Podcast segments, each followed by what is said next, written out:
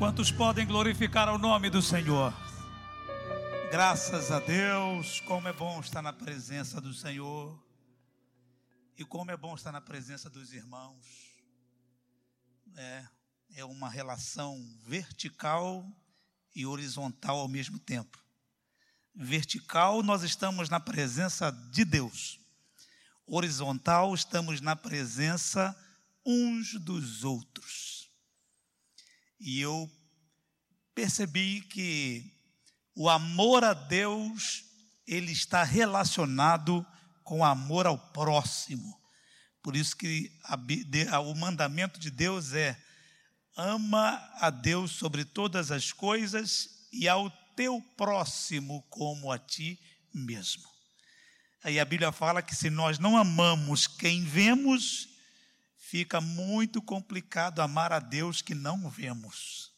Então acho que Deus ele colocou o próximo como imagem dele para que possamos nos relacionar verticalmente e horizontalmente. Então é muito bom ver os irmãos, rever alguns que a gente não vê já há alguns dias, né, por causa da pandemia, e eu acredito que vocês vão ter que me aturar por muito tempo ainda, viu? E eu acho bem feito. Ou vocês não acham? Primeiro livro de Samuel, capítulo 30, vamos ler um texto. É, se você preferir manter sua Bíblia aberta, fique à vontade. E se você preferir acompanhar no multimídia, nós temos uma equipe aí que tem se mostrado cada vez mais eficaz, cada vez mais útil na casa de Deus. E o nosso pastor tem falado que nós temos que entrar com consciência dentro de uma nova realidade, em que a tecnologia ela vai ser cada vez mais utilizada pela igreja. Não é porque não é para ter um status de que somos tecnológicos, não é isso. É uma necessidade. Então nós vamos cada vez mais utilizar para que a mensagem do Evangelho seja melhor aplicada, melhor divulgada. Então, é, graças a Deus, eu louvo a Deus pela nossa equipe aí de multimídia, nosso ministério de multimídia. Vamos ler capítulo 30 de 1 Samuel, que diz assim: Sucedeu, pois, que chegando Davi e os seus homens ao terceiro dia a Ziclag, já os amalequitas tinham dado com ímpeto contra o sul de Ziclag, e esta ferido e queimado. E a esta ferido e queimado. Tinham levado cativas as mulheres que lá se achavam, porém a ninguém mataram, nem pequenos, nem grandes, tão somente os levaram consigo e foram seu caminho. Davi e os seus homens vieram à cidade e ei-la queimada e suas mulheres, seus filhos e suas filhas eram levados cativos. Então Davi e o povo que se achava com ele ergueram a voz e choraram, até que não até não terem mais forças para chorar. Também as duas mulheres de Davi foram levadas cativas, Ainoã, a Jezreelita, e Abigail, a viúva de Nabal, o Carmelita. Davi muito se angustiou, pois o povo falava em apedrejá-lo, porque todos estavam em amargura, cada um por causa de seus filhos e de suas filhas. Porém, Davi se reanimou no Senhor seu Deus. Amém? Meus irmãos, o quadro aqui é o quadro que muita gente já viveu e alguns que me ouvem nessa manhã estão vivendo. Você imagina sair de casa, está tudo normal, está tudo bem, e quando você volta, sua casa está de ponta cabeça. Recentemente, principalmente em Nova Iguaçu, houve uma chuva de granizo e eu, felizmente, estava aqui em Queimados. Queimados não foi tão atingido. Eu fui lá no, no Peniel, nesse dia. A casa do irmão Fernando é, foi um pouco atingida, mas pouca coisa. Mas quando eu voltei para casa, parte do meu telhado estava completamente perfurado. As telhas de barro estavam todas boas, mas lá atrás era uma telha meio furreca, como a gente diz, né? Estava tudo perfurado. De ovo. Furou tudo. Eu percebi que alguns dos meus vizinhos estavam apavorados porque caixas d'água foram perfuradas.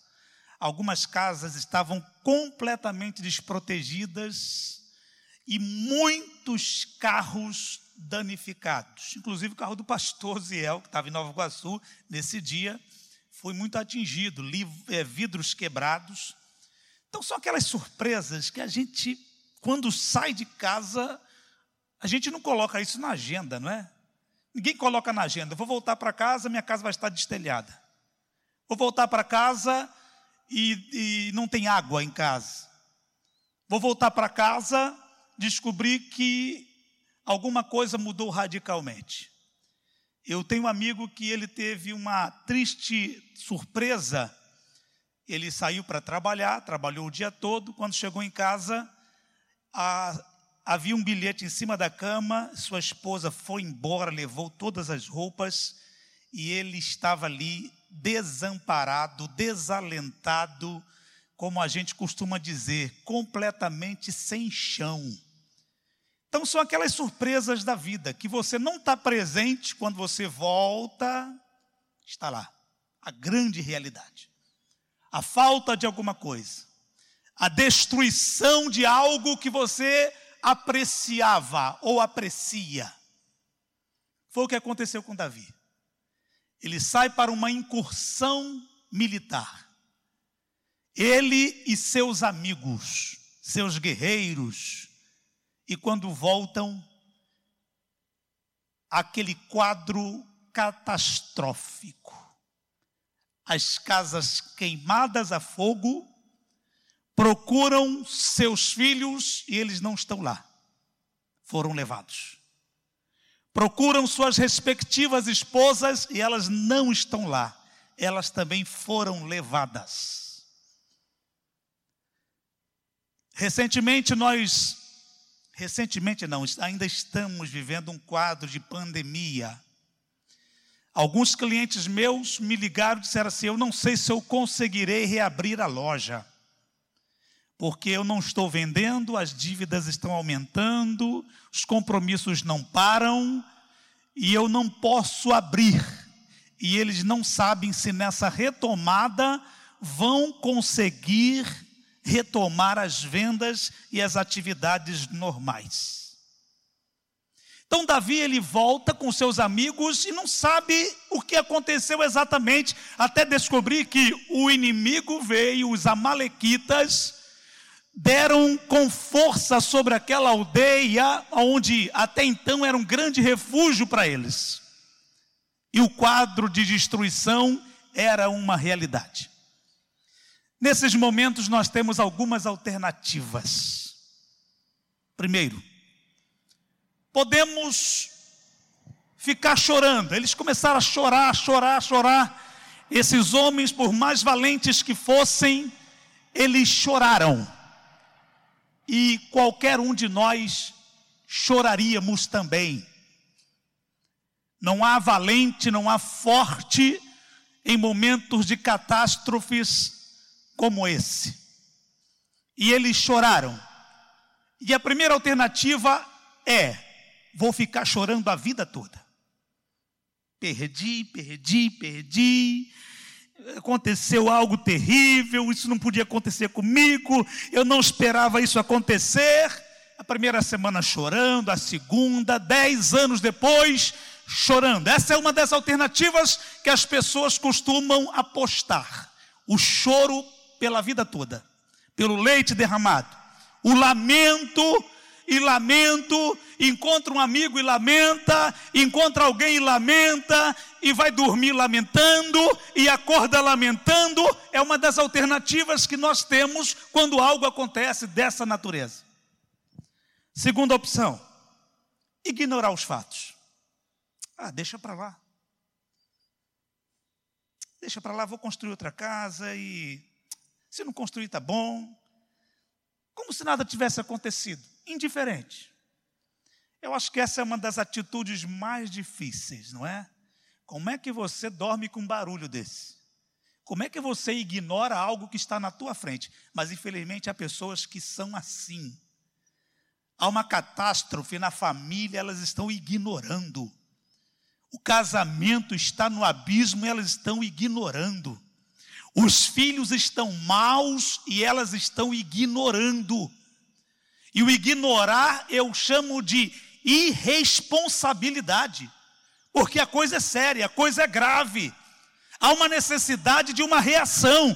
Eu acho que o ignorar é, é, o que eu chamo de indiferença, indiferença, e na minha opinião é o sentimento pior que a pessoa pode ter. Eu digo até que é pior do que o ódio. Porque o ódio é uma reação. O ódio, alguém está pelo menos se importando. Eu não estou dizendo que o ódio é o, é o melhor dos mundos. Eu estou dizendo que pior ainda do que o ódio, que é uma coisa terrível, é a indiferença. Terceira opção, quando uma dessas coisas acontecem, uma, como uma coisa de, quando uma coisa dessas acontece, existe a terceira opção ficar procurando culpados. E a gente é fera nisso. Nós somos bons nisso, irmãos. Se tem uma coisa que nós somos expert, é procurar culpados. Eu estou assim porque ele é o culpado. Ela é a culpada. Eu não sei se isso está na nossa genética, se nós herdamos isso do nosso irmão mais velho, ou do nosso pai, nosso primeiro pai, Adão, que quando ele peca e Deus vai questioná-lo, ele diz: a culpada é a mulher. Eu fiz isso por causa dela. E aí parece que a gente foi herdando, não é? A gente começou a culpar o outro pela desgraça que acontece na nossa vida. E eu não estou dizendo que às vezes o que acontece na nossa vida não haja um culpado, não é isso que eu estou dizendo. Eu estou me referindo aqui a uma caça. Quem é o culpado? E o problema não está sendo resolvido porque eu estou ocupado em procurar quem é o culpado. Por que, que o casamento acabou? Em vez de resolver o problema do casamento, eu estou procurando quem é o culpado. O meu filho precisa de socorro e eu estou procurando na minha esposa ou no, no seu esposo, você está procurando quem é o culpado do seu filho, da sua filha está dessa maneira. Então existem essas três opções, mas felizmente existe a quarta opção: reconstruir. O que, que eu vou fazer? Vou ficar chorando? Eu vou ignorar? Vou gastar o meu tempo procurando quem é culpado? Ou eu vou reconstruir? E o nosso querido Davi, ele escolhe a quarta opção. Ele resolve reconstruir. Ele trabalha para reconstruir. E é sobre isso que eu quero conversar com os irmãos nessa manhã. Eu sei que eu estou falando aqui para algumas pessoas que estão vivendo o que Davi viveu. Está tudo arrasado, mas você precisa reconstruir.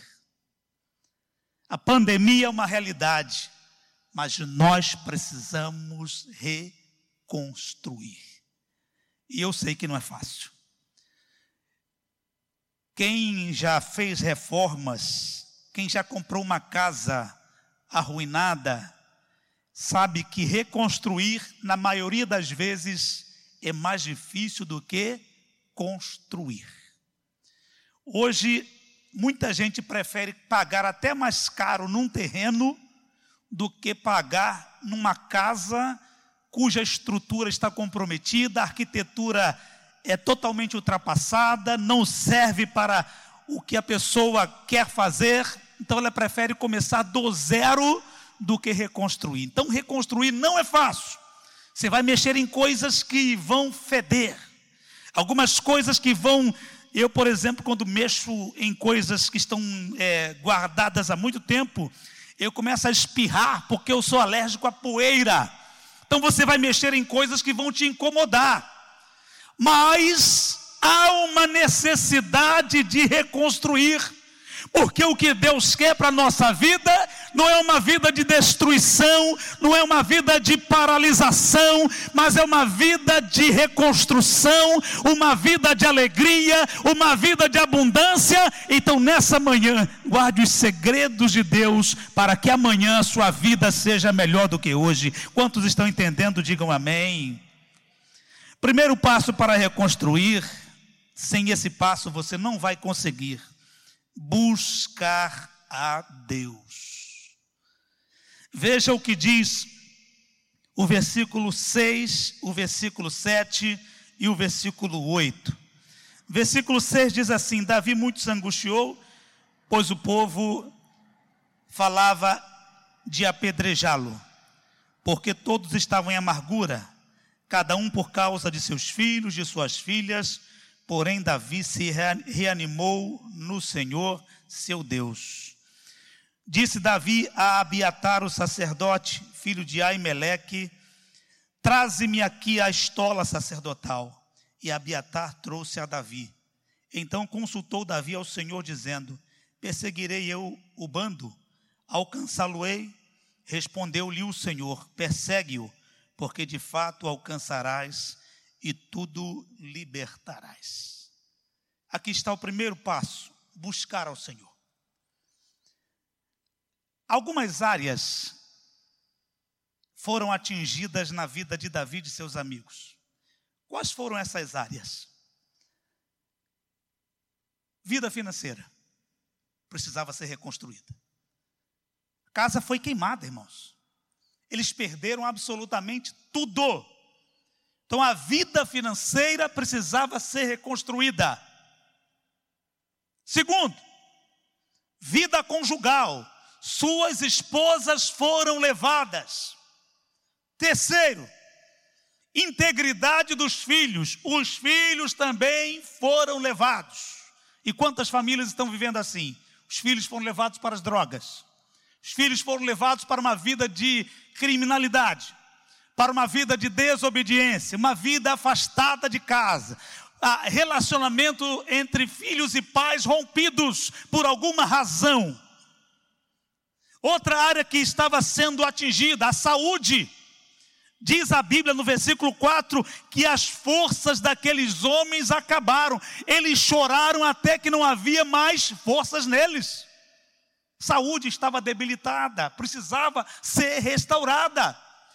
E não vamos ignorar que a saúde, mais do que nunca estamos vendo isso nesse momento de pandemia, a saúde é algo fundamental para a nossa vida.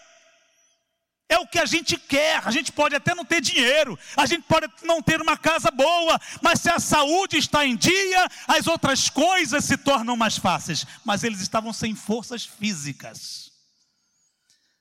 A, a, vida emocional, a vida emocional também estava abalada e ela precisava ser restaurada. Porque a Bíblia diz que eles choraram, choraram. Eles choraram compulsivamente o versículo 6 diz que Davi estava angustiado. E quantas vidas emocionais precisam ser restauradas, não é? A angústia, a depressão, a ansiedade, a síndrome do medo, do, do pânico. Mas havia uma outra área também que precisava ser reconstruída a área dos relacionamentos. Ele tinha 600 amigos ali. Quando os amigos chegaram com ele e viram aquele quadro de destruição, o versículo 6 diz que e cada um pegou um pedregulho e falou: Vamos apedrejar o Davi. Vamos acabar com ele. Até então eram amigos. De repente, por causa da tragédia, eles se levantaram contra o Davi os relacionamentos que hoje se torna um desafio mantermos alguns relacionamentos. Gente que você conta, de repente não pode contar mais. Gente que você confiou, de repente não pode confiar mais. Gente que estendia a mão para ajudar, hoje está com pedregulho na mão, tentando acabar com a tua reputação, acabar com a tua vida, acabar com você. E os nossos relacionamentos precisam ser mantidos.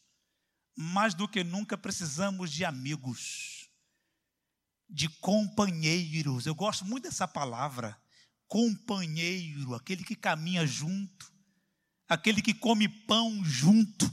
E nem sempre o pão é fresquinho, nem sempre o pão é doce ou salgado na medida certa tem hora que o que tem na mesa é pão duro, e companheiro come pão duro também.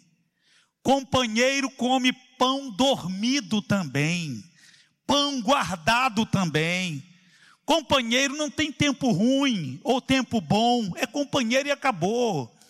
Então não vamos permitir que os nossos relacionamentos sejam destruídos, sejam abalados, porque no momento de luta, o que a gente vai precisar é segurar na mão um do outro e dizer: Nós vamos atravessar essa batalha, vamos vencer esse deserto, vamos chegar do outro lado e vamos cantar o hino da vitória. Aleluia. Então, para restaurar tudo isso, para restaurar tudo isso, tem que buscar o Senhor. Tem que buscar a Deus. E a Bíblia diz que Davi se fortaleceu no Senhor. Eu gosto disso, irmãos. Se fortalecer no Senhor.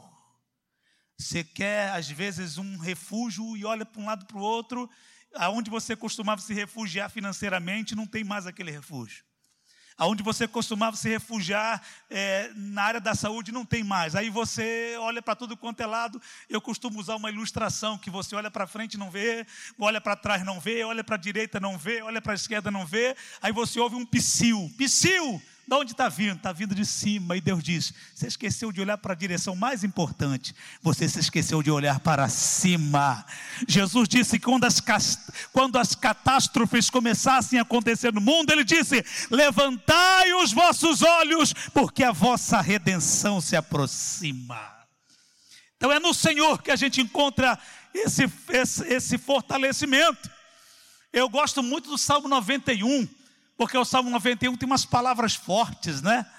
Então, é, é, existe um, um versículo no Salmo 91 que diz assim: Direi do Senhor, Ele é o meu refúgio, a minha fortaleza, e nele confiarei, porque Ele te livrará do, do laço do passarinheiro e da peste perniciosa.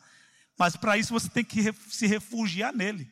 Quando Davi viu que os relacionamentos estavam comprometidos, que a saúde estava indo embora, que o emocional estava abalado, que a vida financeira estava arruinada, que a vida familiar estava completamente é, complicada, ele falou: é Deus, é no Senhor. Ele se fortalece no Senhor. Davi, eu vejo nele que era uma prática de vida isso, se fortalecer no Senhor. Sabe aquela coisa do o garoto vai para a rua, ameaçaram ele, os garotos maiores falaram, vou te arrebentar. E ele vai para casa com medo. Ele fala só, sai daqui com meu pai. Aí quando ele sai de mãos dadas com, dadas com o pai, passa na frente dos outros moleques tirando onda, sem medo de ser atingido. Por quê? Ele continua fraco. Ele continua débil fisicamente. Só que ele está com o pai está de mãos dadas com o pai. E ele diz: Quero ver mexer com meu pai. Para me atingir, tem que passar por cima do meu pai. Aleluia. E Davi ele tem essa coisa como estilo de vida. Vocês se lembram quando ele era mais novo? Não sei quantos anos dele poderia ter, talvez 16, 17. E a maior batalha da Bíblia, a mais famosa da Bíblia, não é entre dois povos, é entre dois homens, Davi e Golias. Quando ele vai em direção ao gigante Golias, e quem olha aquele quadro fala assim: é suicídio? O que é isso? Esse garoto não tem juízo? Olha o tamanho desse gigante, olha o tamanho desse garoto. Olha as armas do gigante, olha as armas do garoto. Ele é apenas uma, um estilingue da vida, uma pedrinha ou algumas pedras para atingir o gigante. Mas Davi, ele fala algo que nós precisamos prestar atenção. E não é a questão da funda, não é a questão da pedra, é o que ele diz, é o que ele confia. Quando ele vai em direção ao gigante, ele diz: Tu vens a mim armado até os dentes, com lança, com escudo, com espada, mas eu vou a ti em nome do Senhor dos exércitos. Por que, que ele mata o gigante? Porque ele se fortaleceu no Senhor, o seu Deus. Aí agora ele chega de outro, diante de outros gigantes. E ele se lembra: deu certo a primeira vez, vai dar certo de novo. Quem me deu vitória contra Golias vai me dar vitória contra os Amalequitas. Então ele se fortalece no Senhor. Aqui está um segredo para você vencer os desafios da vida. Lembrando aqui da palavra do pastor Adriano Domingo. Vencer e reconstruir. É você precisa buscar a Deus. E ele chama o sacerdote Abiatar e diz: Faz a gentileza, traz aqui a roupa sacerdotal. Ali está o sacerdote. Quem era o sacerdote? O sacerdote era uma figura que representava o relacionamento entre o homem e Deus. Era o sacerdote que era o elo que unia o homem a Deus. Davi se lembra, o sacerdote é uma figura que representa Deus, é quem intercede pelo povo, é quem sacrifica pelo povo, aleluia. Então ele pede as vestes sacerdotais e ele consulta Deus. Como é que a gente consulta Deus? Através da oração. Fala com Deus. Vai orar. Tá difícil, aconteceu tudo isso na tua vida. Você chegou em casa e as coisas estão de ponta cabeça. Fale com Deus sobre isso. Converse com Deus sobre isso. E a oração ainda é o grande segredo para as grandes vitórias. Há um livro muito antigo, eu li esse livro na década de 80, mas ele mexeu muito comigo. O livro diz: Oração, a chave do avivamento. Pastor David Young Cho, pastor da maior igreja do mundo, e ele conta as experiências tremendas que ele teve. Ele fala sobre a agenda apertada que ele tem e como ele lida com tudo isso. Cinco horas da manhã ele se levanta, de cinco às sete ele fica de joelho falando com Deus.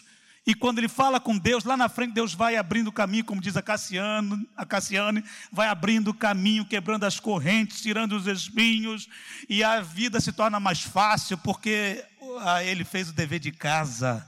Ele orou primeiro, ele falou com Deus primeiro. Aleluia. Então ora. Tá difícil, ora. Tá doendo, ora. Tá complicado, ora. Fizeram mal a você, ora. Fale com Deus. Aqui está Davi com todo o seu conhecimento, suas, suas estratégias de guerra, mas ele não abre mão de consultar a Deus. E vocês querem saber por que, que ele se meteu nessa encrenca? Não lê agora, não, mas depois você começa ali do capítulo 26 de 1 Samuel, você vai ver que Davi ele entrou numa encrenca, que de vez em quando a gente entra, não é? De vez em quando a gente fala assim, estou sentindo. Você sente que o negócio é bom. E aí você vai atrás do teu coração. Daqui a pouco você sente é, arrependimento de ter sentido o que você sentiu. A Bíblia diz que Davi disse no seu coração. O que, que ele diz? Está no capítulo 27. Não lê agora não, mas eu vou te contar o que aconteceu. Ele estava sendo perseguido pelo rei, o rei Saul. Ele foi se cansando e se esconde em caverna, e sai de caverna, e vai para o deserto, e se esconde, e escapa, e o rei atrás dele, querendo matá-lo. Ele fala: Sabe de uma coisa? Aí ele disse no seu coração: Eu vou mudar de lugar, eu vou para a terra dos filisteus. Lá Saul não vai me perseguir, não vai me encontrar.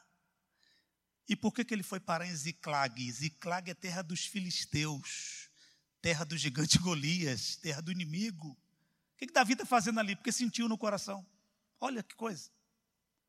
Ele não ora, não, ele sente no coração. E de vez em quando a gente faz isso, a gente não ora, a gente sente, estou sentindo. Vai falar com Deus se, se o que você está sentindo é genuíno ou não, se é correto ou não. Ele fica um ano e quatro meses em Ziclag, fazendo bobagem. Na terra do inimigo. Por que, que ele está ali? Porque não orou. Um ano e quatro meses sem orar. E olha o que aconteceu: destruição. Mas nunca é tarde para orar. Vou falar de novo só para enfatizar: nunca é tarde para orar. Se você está vivo, só não pode orar como o rico orou lá no inferno.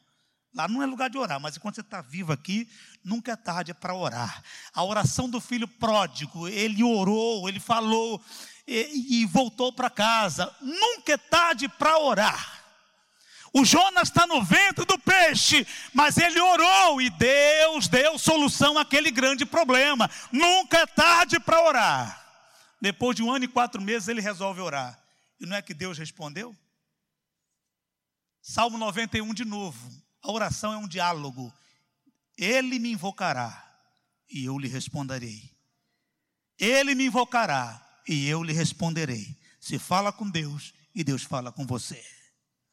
Estarei com ele na angústia, livrá-lo-ei e o glorificarei. E não é que Deus fala com ele? Não é que Deus responde? Eu glorifico a Deus porque ele ainda responde às orações. Senhor, eu vou conseguir recuperar? Devo ir atrás? E Deus disse: Vai. A oração tem umas coisas que. A oração é capaz de umas coisas incríveis. Primeira coisa incrível é Deus falar com a gente, não é? Se fala com Ele, Ele fala com você. Para mim é incrível, porque Deus não tinha nada que falar comigo, não tinha obrigação nenhuma de falar conosco. A gente não merece. Somos pecadores e o pecado é uma barreira entre nós e Deus, mas ele, através da oração, ele responde. Segunda coisa incrível. Vocês se lembram que esses homens estavam tentando apedrejar Davi? Cada um com um pedregulho na mão? Quando Davi diz: Nós vamos atrás, sabe o que aconteceu no versículo 9? Olha aí. Partiu, pois, Davi, ele, mas quem? Os 600 homens que com ele estavam. Ué, mas quem, quem é essa turma de 600? Eram os mesmos dos pedregulhos? Eram os mesmos que queriam vê-lo morto? Eram eles. O que, que aconteceu entre o antes e o depois? O fator oração. Eu preguei domingo passado sobre Neemias. E um detalhe que eu não falei, que eu não falei. Neemias vai falar com o rei. Sabe o que, que Neemias faz antes de falar com o rei? Ele fala: Senhor, me dá graça diante desse homem hoje. Eu vou falar com ele, mas age, entra com providência. E Deus faz isso, ele fala lá no coração do, do juiz, do promotor, do advogado, do patrão, do médico do presidente, do prefeito, do governador. Ele fala. Aí eu li um versículo que eu acho ele fantástico também, que é o Provérbios 16, 7, que diz assim: Sendo os caminhos do homem agradáveis ao Senhor, até seus inimigos faz que tenham paz com ele. O que, que aconteceu? Os homens estão lá revoltados e Davi orando: Senhor, Senhor. Aí Deus foi amolecendo o coração dos homens. Paga essa pedra. Para com essa coisa de briga. Para com essa coisa de inimizade. Deus foi falando, cada um foi soltando a pedra, soltando a pedra. Quando Davi fala assim, gente, eu vou atrás desses miseráveis, desses inimigos. Nós vamos com você. Nós somos companheiros, nós somos amigos. Para ir brigar, para quê? Vamos atrás, nós estamos contigo e não abrimos, Davi. O que, que aconteceu? Deus tocou no coração daqueles homens.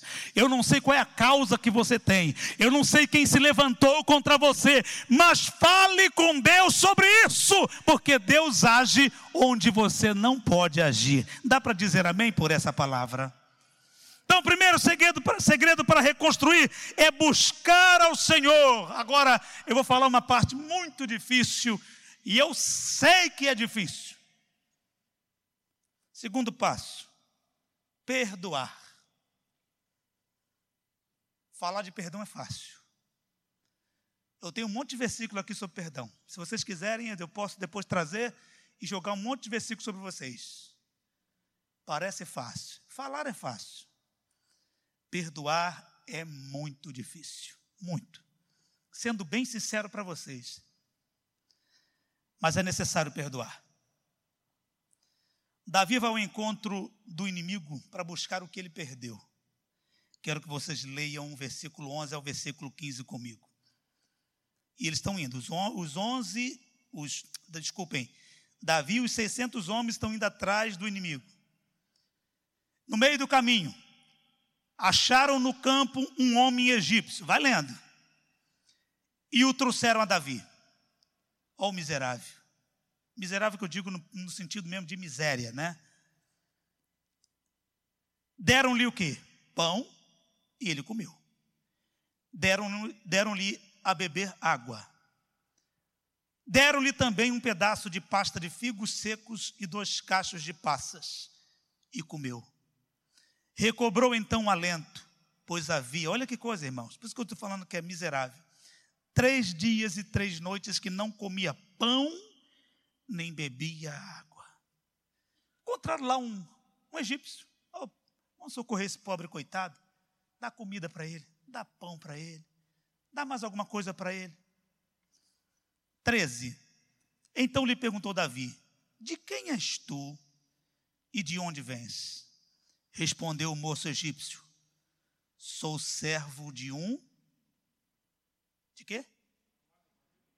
Quem foi que deu sobre Ziclag? Quem é que atacou a aldeia onde a família de Davi estava? Os Amalequitas. E ele começa a dizer quem ele é. Sou servo de um Amalequita.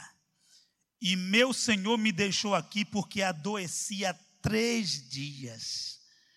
Nós demos com ímpeto contra o sul dos Queretitas, contra o território de Judá e contra o lado sul de Caleb e pusemos fogo em Ziclag.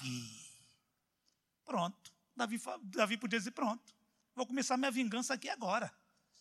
Esse pobre homem estava no ataque contra a minha aldeia, contra a minha família. Mas olha a situação dele. Ele disse: Eu sou servo de uma malequita. Eu sou um empregado. No pleno sentido da palavra, eu sou um escravo de uma malequita. E na hora que eu não tive forças, eles me abandonaram no meio do caminho. Davi podia falar: Não quero saber, eu vou matar, eu vou me vingar. É a palavra que mais vem no nosso coração quando a gente sofre algum dano, quando a gente sofre alguma decepção. A palavra que vem em primeiro lugar é a vingança. Mas olha o que Davi fez. Versículo 15: Disse-lhe Davi: Poderias, descendo, guiar-me a esse bando? Respondeu-lhe: Jura-me por Deus que me não matarás, nem me entregarás nas mãos de meu senhor, e descerei e te guiarei a esse bando. Versículo 16, parte A. E descendo, o guiou. Davi entendeu o seguinte: esse pobre homem, ele não é o mentor do ataque, ele também é vítima dos Amalequitas. Os Amalequitas, eles têm uma história muito interessante na Bíblia, porque eles aparecem lá no deserto, quando Israel sai do Egito e está indo para a terra de Canaã, os Amalequitas atacam o povo de Israel. Eles, se eles são inimigos do povo de Deus. E aí Josué se levanta como grande capitão, vence a batalha, e Deus diz assim: Olha, haverá sempre inimizade entre Amaleque e Israel. Haverá sempre essa inimizade, ou seja, Amaleque nunca vai deixar de atacar. Não sei quantos aqui se lembram da história de Esther, que quando havia uma ameaça para exterminar o povo judeu, e essa ameaça partiu de um homem chamado é, Amã. É isso mesmo? Amã era amalequita e ele queria destruir o povo judeu. Então havia sempre uma guerra entre Amaleque e o povo de Deus. Quem representa Amaleque? O diabo é inimigo do povo de Deus. E sempre vai haver ataque de Amaleque contra as nossas famílias, contra os nossos princípios, contra a nossa igreja. Porque Amaleque é o nosso inimigo verdadeiro. Ele, ele é o diabo e seus demônios. Só que ele usa pessoas. Só que tem pessoas que são escravizadas pelo diabo. E algumas palavras que essas pessoas dizem, na verdade, são palavras inspiradas por Satanás para nos destruir. Determinadas atitudes, determinadas, determinados ataques contra nós, na verdade, eles nascem da mente de Satanás. E às vezes nós guerreamos contra o ser humano, quando na verdade nossa guerra é contra os amalequitas. Nós precisamos detectar o inimigo, o foco, a fonte. Da onde está surgindo esse inimigo? É ali que tem que ser atacado. Nós estamos em plena pandemia, a gente usa máscara, usa gel, mas a, o problema continua. E os especialistas dizem: tem que inventar uma vacina ou um remédio para acabar com o vírus, para que não seja mais transmitido. Porque enquanto estivermos atacando os efeitos, o problema vai continuar, vai continuar e vai continuar. A mesma coisa é o ataque de Satanás contra nós. Nós precisamos ler Efésios capítulo 6 e entender: a nossa batalha, a nossa guerra não é contra seres humanos, mas é contra as potestades, contra o inimigo que habita nas regiões celestiais. É ele que precisamos atacar. Então você, nesse, nessa reconstrução, escute o que eu vou dizer para você, e eu falo com muita responsabilidade. Eu sei que não é fácil, mas nesse, nesse reconstruir, você vai reencontrar pessoas que te feriram, que te fizeram mal. No meio do caminho, nessa reconstrução, você vai lidar com essas pessoas. E a vontade que você vai ter é, sabe, e dá mesmo. Mas o que, que diz lá em Romanos? Se teu inimigo tiver fome, mata ele de fome, é isso que está escrito lá? Se ele tiver sede, pega uma colher de sal e joga na boca dele, para que ele morra de sede. É isso que está escrito lá em Romanos? Que, que diz Romanos capítulo 14, ou 13 ou 14, não me lembro. Acho que é o capítulo 13, assim. Se o teu inimigo tiver fome, dá-lhe de comer. Se ele tiver sede, dá-lhe de beber. Fazendo isso, você vai amontoar brasas sobre a cabeça dele. A gente nunca perde por fazer o bem. A gente nunca perde por perdoar. Davi não pegou o, o rapaz e falou assim: agora você é da nossa família. Você vai viver com a gente aqui em Ziclag, onde eu estiver, tá bom? Já te dei de comer. Não, não precisa conviver. Basta perdoar. Basta dizer: Eu vou tirar esse fardo de cima de mim.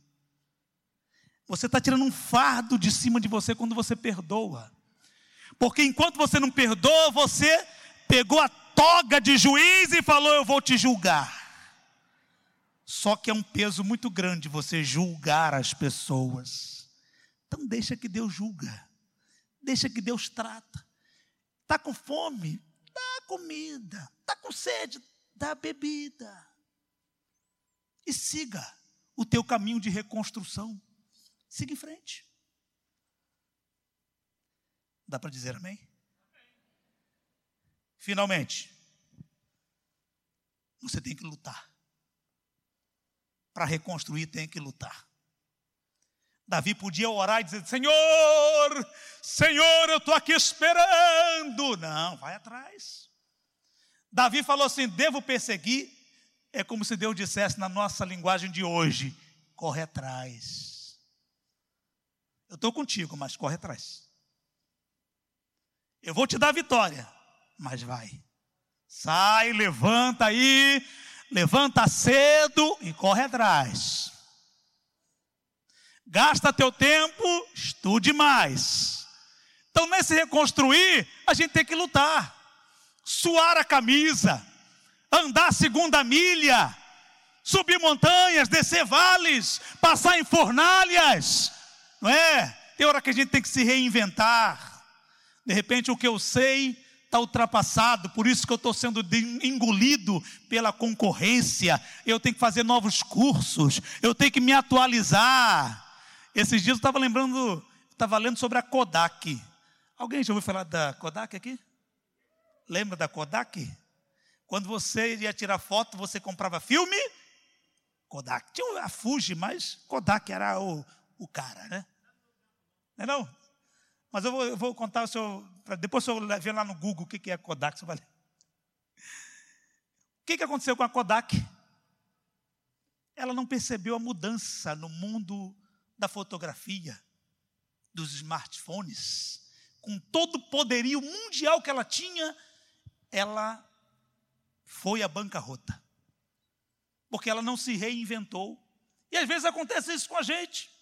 A gente quer reconstruir e a gente não quer se esforçar, a gente quer manter o mesmo método ali, a mesma coisa. Antigamente a gente ia trabalhar, era o cartão de ponto que a gente ia, tinha um relojão assim, pá, colocava, tinha uma alavanca e claque, aí o horário que você entrou. E quando saía a mesma coisa, hoje já não é assim. Tem lá um dispositivo eletrônico e já, já diz a hora que você entrou, a hora que você saiu. Imagine se a, o, a fábrica de relógio fica ali, não, vou fazer isso a vida toda, vai ficar para trás. Então vai reconstruir financeiramente, veja se você não tem que se reinventar, olhar em volta e saber o que, que o mundo está pedindo e que eu posso oferecer de uma nova maneira de proceder. Então lute. Algumas pessoas têm preconceito contra profissionais. Precisa ir ao médico, mas não vai. E aí eu faço aqui uma meia-culpa. Lembrando que meia-culpa não é metade de uma culpa. É uma expressão que é minha culpa, né? Meia é minha. Não sei qual a origem disso nós os homens, eu falo com a Marilane esses dias, eu tenho que ir no médico. Não é que eu estou com algum problema, eu preciso fazer o um check-up. Tem dois anos que eu não faço. Eu já passei dos 29 anos. Já tem umas duas décadas isso. Aí eu fico adiando. A Marilane fala assim: eu vou no médico. Ela vai assim com naturalidade, vai lá, resolve, faz, e faz os exames. E eu fico: não, tem que ir, tem que ir, vou, eu vou, eu vou. Aí eu faço a meia culpa. E às vezes isso é, um, é uma barreira que a gente precisa romper. Muitos problemas podem ser evitados se nós nos precavermos. É ou não é? Outros têm preconceito em ir a profissionais na área do emocional ou do psicológico. Eu e psicólogo não estou maluco, psiquiatra não estou doido. E às vezes você precisa simplesmente de um acompanhamento, de tomar um remédio, de fazer uma terapia. Problema nenhum. Isso não é menos espiritual, irmãos. Isso não deixa, isso não te faz é, desconfiar de Deus, não é nada disso. A gente, quando, quando corta o dedo, a gente não vai lá para o médico dar um ponto. A gente, quando é, tem um problema de saúde, a gente não vai ao médico. Então, nós somos um ser completo. Nosso emocional também faz parte do nosso ser. E tem hora que um profissional nessa área vai nos ajudar. Então, lute. Lute contra teus preconceitos lute contra os teus dogmas, é, às vezes que te atrapalham a avançar um pouco mais. Lute, lute, lute. E Davi foi atrás, versículo 8 e versículo 9 diz, dizem assim: Então consultou Davi ao Senhor, dizendo: Perseguirei esse bando, esse bando, alcançá-lo-ei. Respondeu-lhe o Senhor: Persegue-o. Deus diz: Vai atrás, corre atrás. E ele foi. Ele foi lutar contra o inimigo verdadeiro. Ele foi. Mas ele não foi sozinho. Lute. Mas essa guerra não é somente tua. Olha ao teu redor, ao teu redor e veja quem é que está contigo. De repente, teus filhos. De repente, tua esposa, teu esposo. A tua igreja. O pequeno grupo, a célula que você pertence. O ministério que você está inserido. Davi foi, mas os 600 foram com ele. Não lute sozinho. Tem hora que você, no meio da batalha, você vai precisar de alguém que, quando uma flecha vier te atingir, ele vai colocar o escudo na frente e dizer: Eu estou contigo. Peça oração. Peça. Ore por mim. Me ajude nessa guerra. Me ajude nessa batalha. Estou enfrentando. Estou passando uma crise. Não vá sozinho.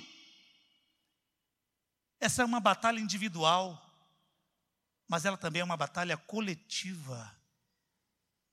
Davi com os 600, ele vai, ele vence, recupera, eles recuperam suas esposas, eles recuperam seus filhos. E quando eles estão no caminho para a batalha, eram 600 homens, já estou concluindo. Eram 600 homens. Duzentos não aguentaram ir. E disseram: A gente veio até aqui, mas não vai dar. E ficaram os duzentos ali. Davi falou: Então vocês tomem conta da bagagem. É um serviço mais leve. Mas fiquem aí, a gente vai. E foi com 400. Com 400 ele venceu, com 400 ele ganhou. Eu coloquei uma frase aqui que diz assim: se vocês puderem repetir após mim, digam: o inimigo é o destruidor, Deus é o restaurador. Então é Ele quem nos dá vitória. Eles venceram, e quando eles voltam, eles voltam cheios de despojos. O que, que são os despojos? Eles não apenas destruíram o inimigo, mas os bens que havia ali, eles pegam aqueles bens para a sua subsistência para o seu uso, para o seu proveito, e voltam felizes. E quando chegam no meio do caminho novamente, quem é que está lá? Os duzentos. Aí chegaram os conselheiros perto de Davi e falaram: Davi, o negócio é o seguinte: a gente ralou, a gente lutou, esses duzentos aí ficaram numa boa aqui, tomando conta da bagagem, e nós não vamos dividir com eles, não, não é, chefe? Não é isso? Então a gente pede oração, tem gente que começa a orar com a gente, no meio do caminho não ora mais.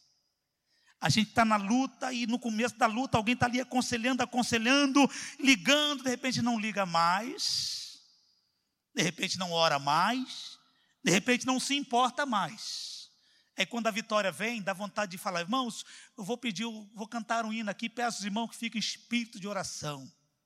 Vou cantar um hino aqui depois da vitória. Aí olhando para aqueles 200 que oraram só até a metade, subiram o monte só até a metade da luta. Aí dá vontade de cantar, né?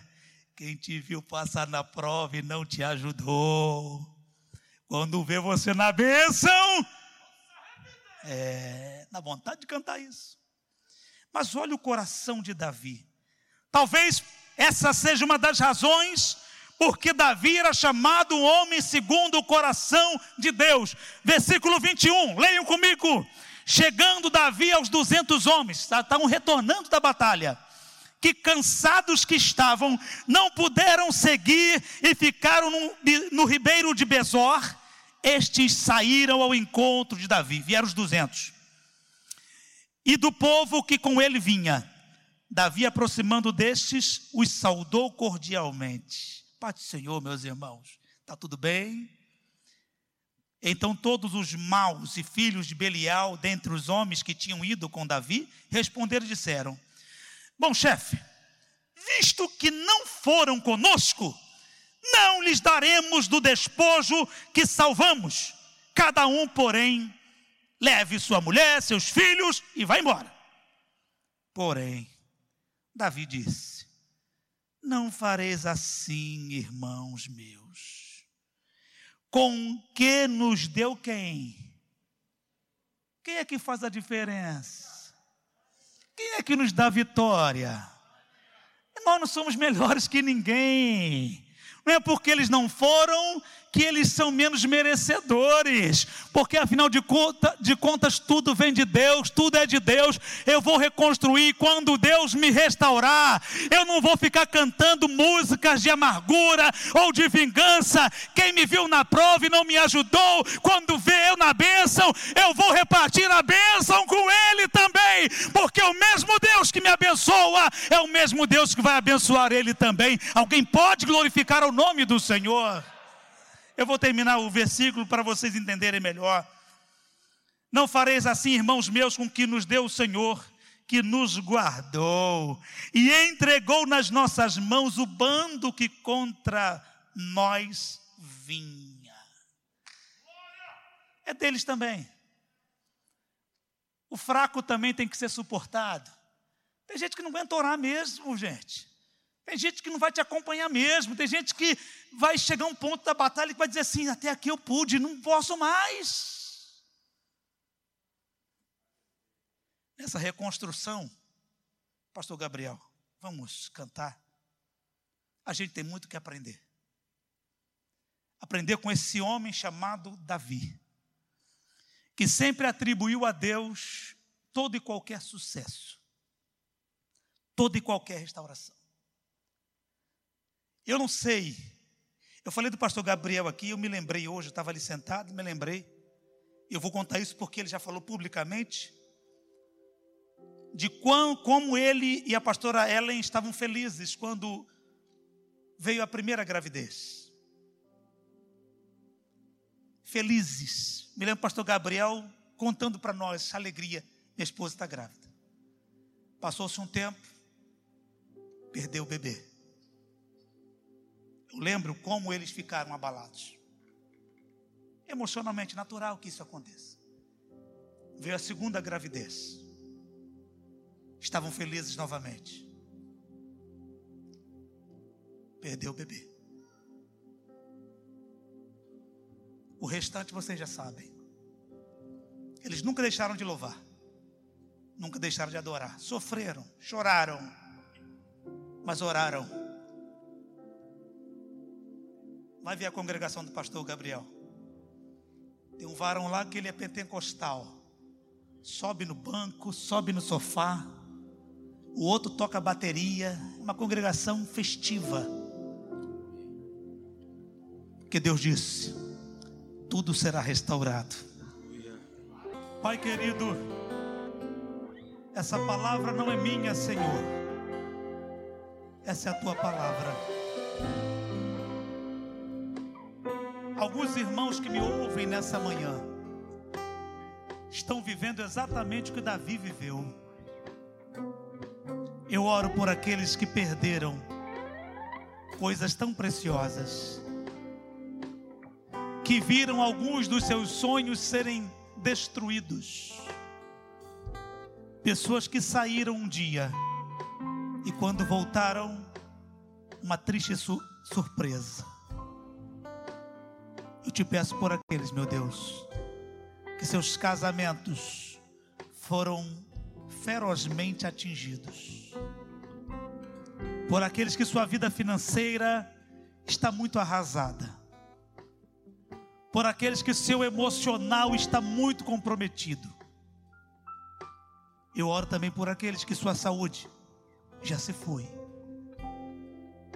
Alguns que estão enfrentando dificuldades nos relacionamentos, suas amizades, seus antigos amigos, também por aqueles que seus filhos encontram-se afastados da comunhão, do bom relacionamento, estão escravizados pelos amalequitas.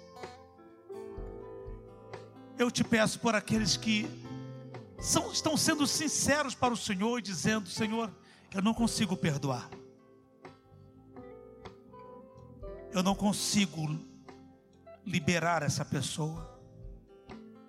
Então hoje aqui, Pai, nós queremos fazer exatamente como Davi fez. Nos ajude. Sozinhos nós não vamos conseguir. Se o Senhor não nos fortalecer, será impossível. Nos ajude. Ajude as nossas famílias. Nos ajude. Porque tem horas que nós estamos exatamente como aqueles homens, sem forças. A gente não consegue nem se levantar. Mas por favor, nos ajude. Segura na nossa mão. Nos conduza pelo caminho da vitória. Ajude essa mulher. Noites mal dormidas. Ajude-a. Ajude esse homem que não sabe o que vai fazer no futuro. Hoje aqui, Senhor, estamos firmando os alicerces, baseados na tua palavra, estamos ah, fundando os alicerces para uma grande reconstrução. Hoje, alguns de nós estamos chorando pelas perdas, mas queremos chorar daqui a pouco, quando colocarmos a placa bem em frente ao que o Senhor vai restaurar. Queremos ter o prazer de mandar aqui os recados nos cultos de domingo e de quarta-feira. Queremos dizer, quero oferecer esse culto em ações de graças, porque eu consegui reconstruir. Que essa manhã não seja apenas uma manhã de reunião, mas seja uma, uma uma manhã de reconstrução. Para a glória do teu nome, nós oramos no nome de Jesus.